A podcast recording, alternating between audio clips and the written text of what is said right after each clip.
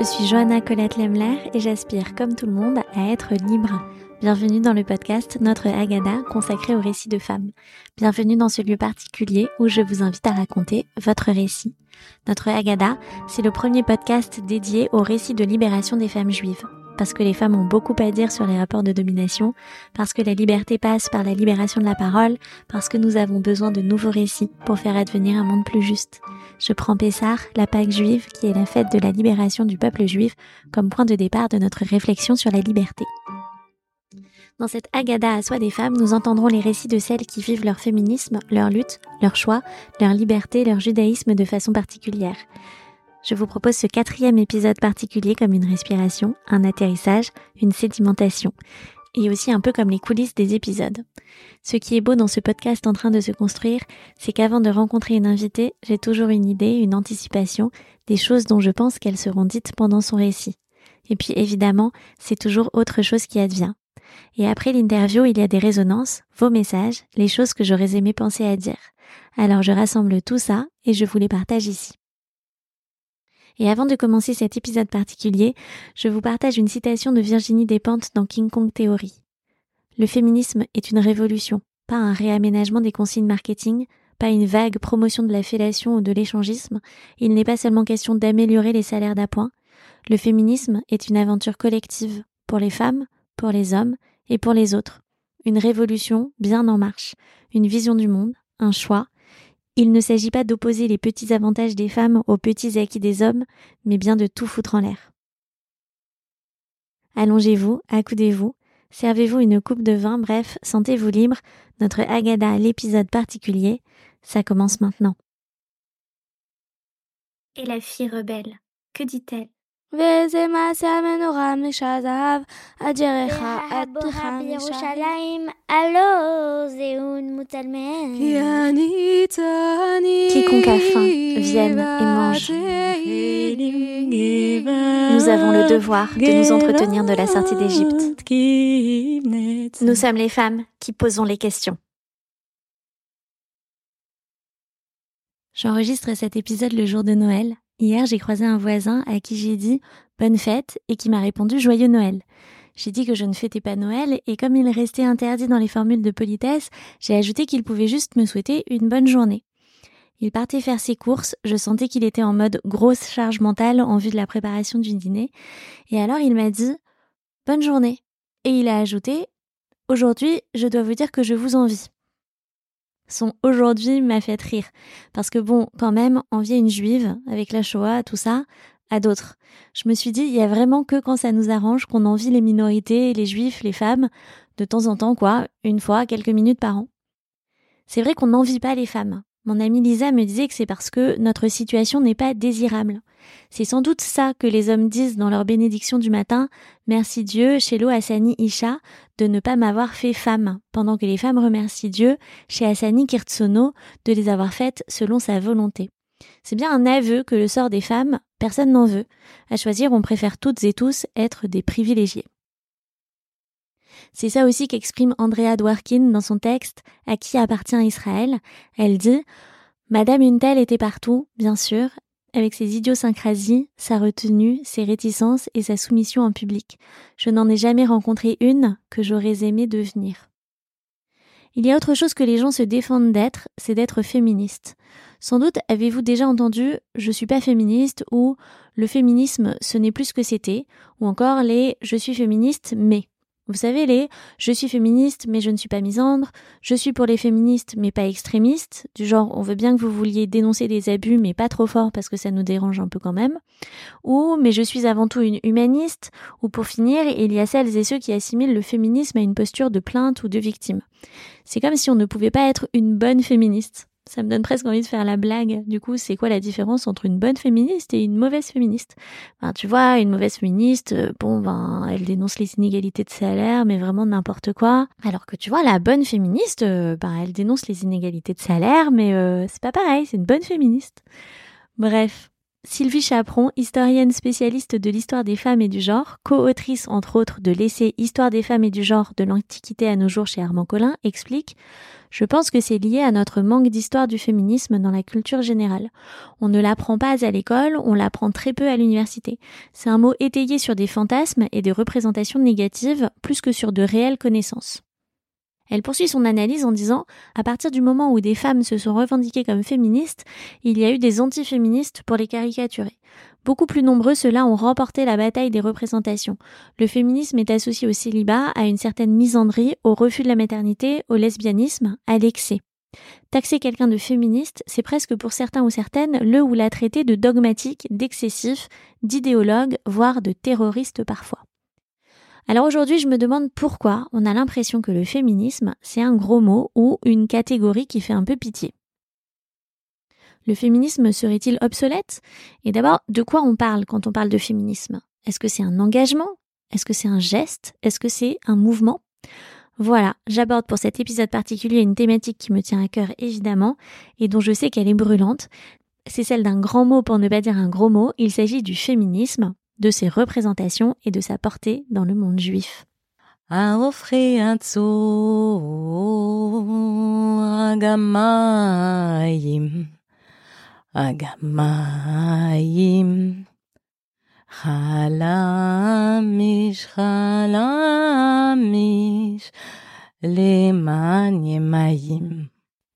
En général, quand je commence des conversations et que l'interlocuteur ou l'interlocutrice assène des oui, mais la femme ceci et le féminisme cela et le féminisme oui, mais les hystériques non, j'ai tout de suite pas mal de red flags qui s'allument. Vous savez, ces choses qui nous alertent sur des façons de penser qu'on ne considère pas comme ok. Ici, un discours qui invaliderait la question même de la place des femmes dans nos sociétés. Et puis, j'ai entendu une interview croisée d'Antoinette Fouque avec Benoît de Groot, dont je vous ai parlé déjà, au cours de laquelle Antoinette Fouque, cofondatrice du MLF, Mouvement de libération des femmes, dit clairement qu'elle n'est pas féministe, tout en défendant bec et ongle une meilleure situation pour les femmes. Je me suis dit, tiens, c'est curieux, qu'est-ce qui la gêne dans le mot féminisme? Quelle est la dimension à côté de laquelle je passe et qui ne serait pas justement une façon de délégitimer les revendications dites féministes? Voilà, c'est essentiellement ça qui m'a donné envie de creuser le sujet. Si on fait un peu d'histoire, le terme féminisme en France apparaît avant 1870 dans le milieu médical pour nommer des caractéristiques physiques ou supposées féminins. En fait, on va le dire des bébés garçons dont le développement dit viril s'est arrêté. Le terme sera repris ensuite par des femmes et des hommes pour dire la lutte qui vise à améliorer la condition des femmes. Aujourd'hui, j'ai assez simplement ouvert un dictionnaire enfin virtuellement, et j'ai tapé féminisme, définition Robert puis Larousse sur mon moteur de recherche. Alors si on prend la définition du Robert, le féminisme est la doctrine qui préconise l'égalité entre l'homme et la femme et l'extension du rôle de la femme dans la société.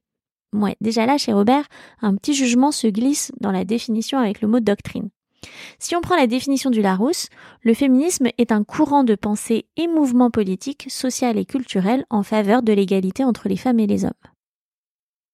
Dans le récit des invités de notre Agada, nous avons souvent fait la distinction entre une égalité de droits, les femmes ont les mêmes droits que les hommes, le droit de vote étant le plus visible, conséquent et représentatif, et une réalité sociale dissonante par rapport à cette égalité de principe.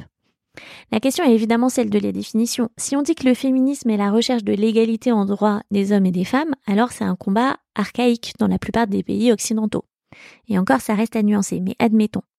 Mais que faire alors du décalage effectif de salaire? Que faire d'une culture du viol, celle qui passe son temps à condamner les femmes pour leur tenue et à excuser les hommes parce qu'ils avaient trop bu? Que faire du mansplaining? Vous savez, cette tendance qu'ont les hommes à nous expliquer des choses dans lesquelles nous sommes expertes parce que ce sont nos métiers. Du manspreading, du fait que les plaintes pour violence conjugale ne sont pas entendues. Que faire alors des féminicides? Une femme en France meurt sous les coups de son conjoint ou ex tous les trois jours.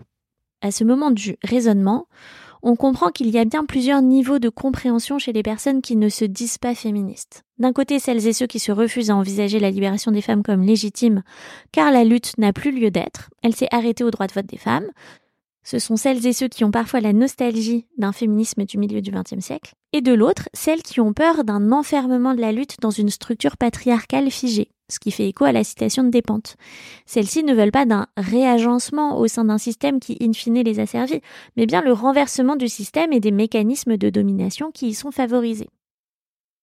Il est d'ailleurs intéressant de voir que ces deuxièmes ont effectivement vu juste. Certaines femmes qui sont très contentes d'avoir obtenu le droit de vote, donc un apport purement légaliste, peuvent dire c'est bon, le combat est fini. Alors que c'était exactement la crainte de celles qui ne voulaient pas être réduites à ce combat-là, qui voulaient excéder par la lutte ce mouvement féministe légaliste pour aller jusqu'à une totale révolution et un total renversement du patriarcat. C'était la crainte par exemple d'Emma Goldman qui dénonce le droit de vote des femmes comme étant une idole moderne. Souvenez-vous, Anna Klarsfeld en parlait dans son récit elle met en garde les femmes contre une vision du féminisme qui se concentrerait trop sur une égalité de droits formels au détriment de la liberté réelle qui pour elle est la liberté de, choisir sa vie tout simplement, d'être euh, pleinement qui on, qui on veut être, qui on est. Et donc, euh, notamment, elle a ce rapport euh, un peu conflictuel avec euh, les suffragettes à l'époque. Donc, elle dit que les, elle critique en tout cas les suffragettes. Elle dit qu'elles se concentrent trop sur le droit de vote et elle dit même que c'est une idole moderne et que, en fait, une fois que les femmes auront le droit de vote, c'est pas ça qui leur donnera la liberté. Et que pour accéder à une liberté réelle, il faut avant tout déconstruire les normes de et les conventions sociales mais qui sont intériorisées pour pouvoir bah, s'en dégager en fait. C'est également ce que l'on comprend du discours d'Antoinette Fou qui ne veut pas être enfermée dans aucun isme, dira-t-elle. Ce sont six visions qui s'opposent et dans l'idée du féminisme, il y a un mouvement résistant au changement et un mouvement qui rêve et agit pour un changement radical.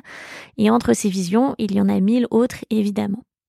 Reste que si on définit le féminisme comme un courant de pensée ou un mouvement, il nous faut comprendre où nous en sommes de ce mouvement féministe.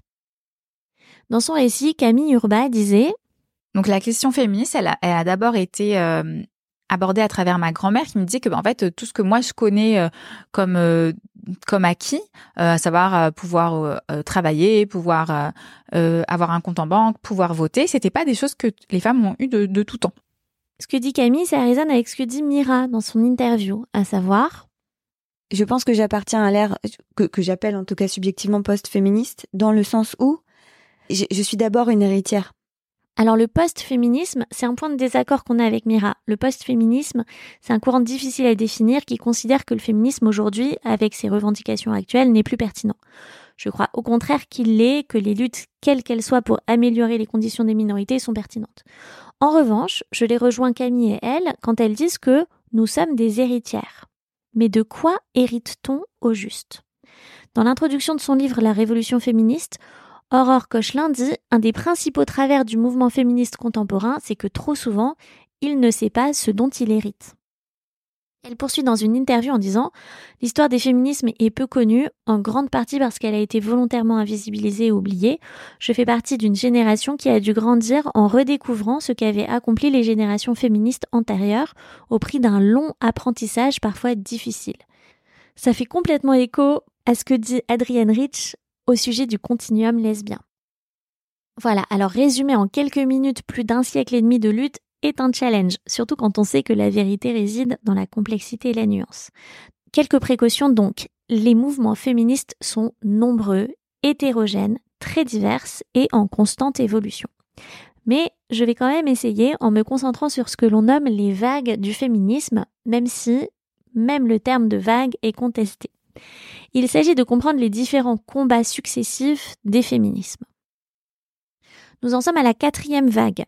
La première vague correspond à la lutte pour la reconnaissance des droits civiques, avec notamment le combat des suffragettes et l'obtention du droit de vote pour les femmes, première partie du XXe siècle.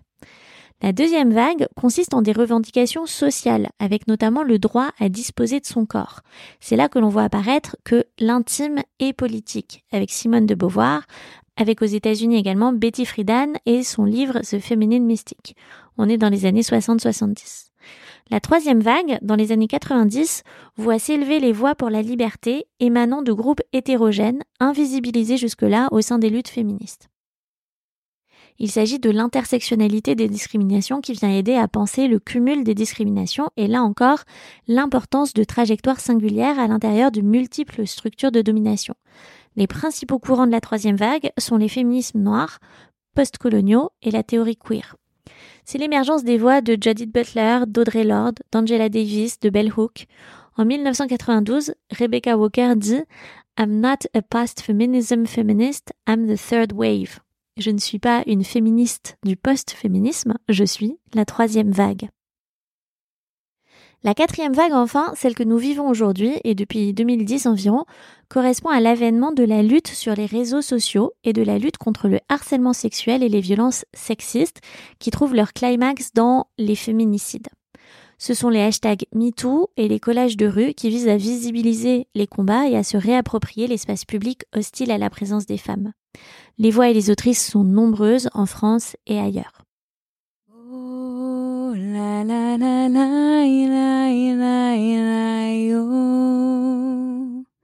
La la la la la la la yo. La la la la la la la yo. La la di la Ma question maintenant est la suivante. Et dans le monde juif alors? Au cours de mes recherches, je suis tombée sur un texte d'Isabelle Lacoula-Barthes, je vous ai mis le lien en commentaire, intitulé L'émergence d'une conscience féministe juive en Europe, États-Unis, Palestine, de 1880 à 1930, dans lequel j'ai lu le passage suivant. Au tournant des 19e et 20e siècles, l'Europe et les États-Unis voient éclore divers mouvements de défense des droits des femmes, en particulier du droit de vote. Des femmes juives y prennent une part remarquée. En Allemagne, étudiée par Marion Akaplan, elles sont en surreprésentation dans les mouvements réformistes et féministes, que ce soit comme militantes ou dirigeantes. Leur présence vaut d'ailleurs au féminisme l'accusation d'être enjuivée. La journaliste et féministe allemande Mina Kauer a témoigné de cette exceptionnelle activité. Les femmes juives semblent s'être données pour tâche de lutter pour les droits de toutes les femmes. C'est parmi elles qu'on rencontre les femmes les plus actives, mais aussi les plus talentueuses et les plus courageuses, écrit-elle en 1898. Ces actions des femmes qui valent aussi dans leur communauté jettent les bases d'un mouvement féministe juif de la deuxième vague.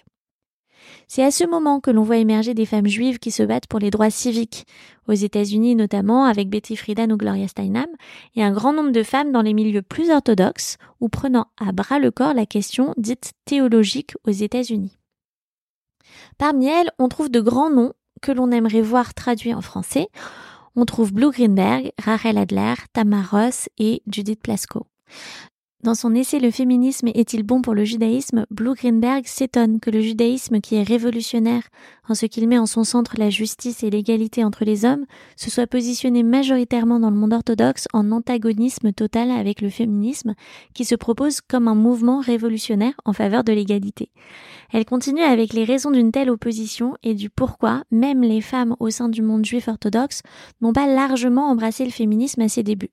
Selon elle, c'est parce que le monde juif a protégé les en en faisant un statut amélioré au fil des siècles par rapport à la situation sociologique des femmes en général.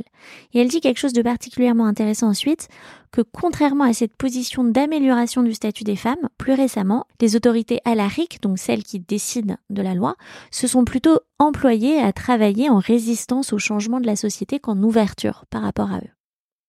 Oui, le monde juif a protégé les femmes si on prend par exemple le cas de la possibilité du divorce ou de la possibilité pour une femme de vivre en concubinage hors mariage, etc.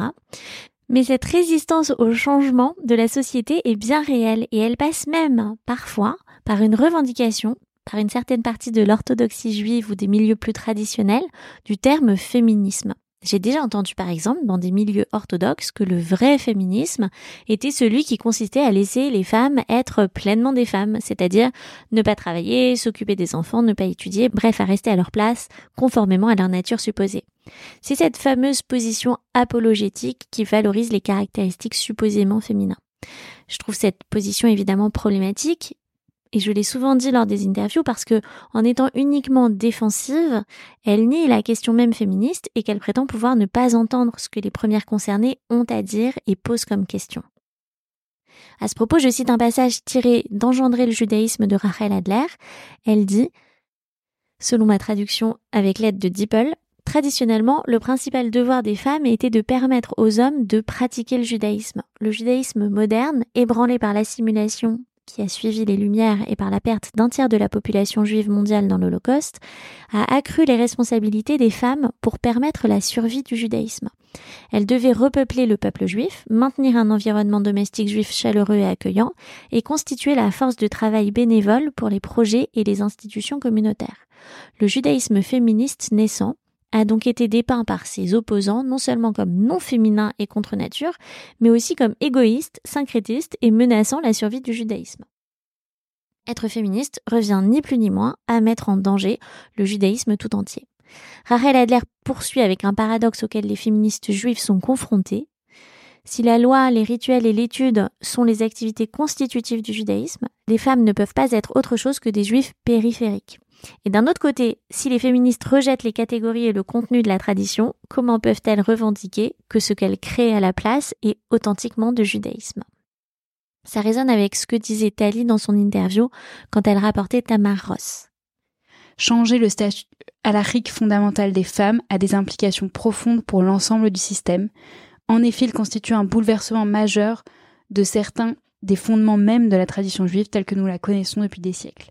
C'est pourquoi elle conduit inévitablement à un ensemble de questions théologiques plus larges, de second ordre, concernant la relation entre la loi religieuse et les valeurs ou les idéaux qu'elle est censée incarner.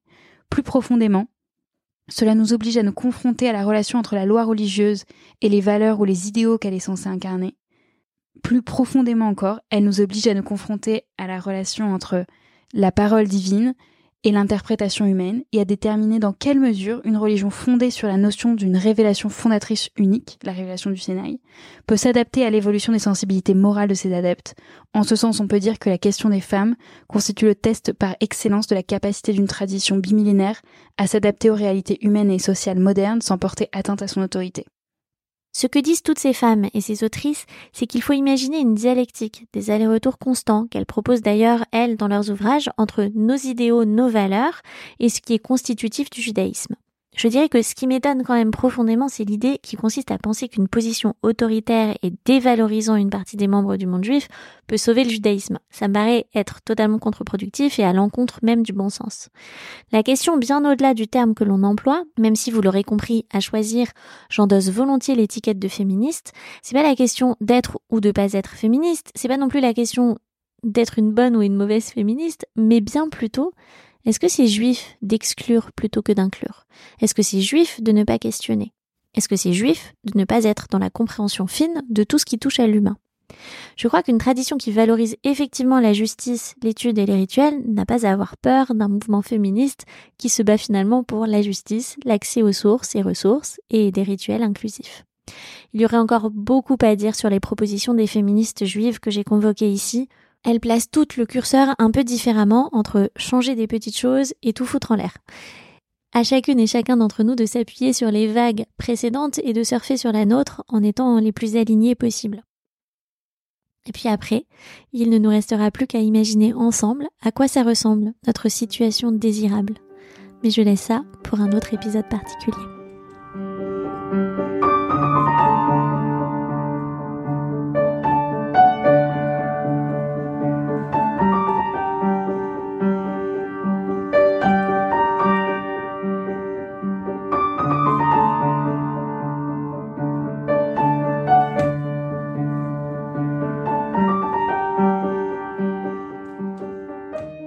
Venez d'écouter notre Agada Récit de femmes. Si ce programme vous intéresse, vous pouvez vous abonner au podcast Notre Agada pour être notifié de la sortie de nouveaux épisodes.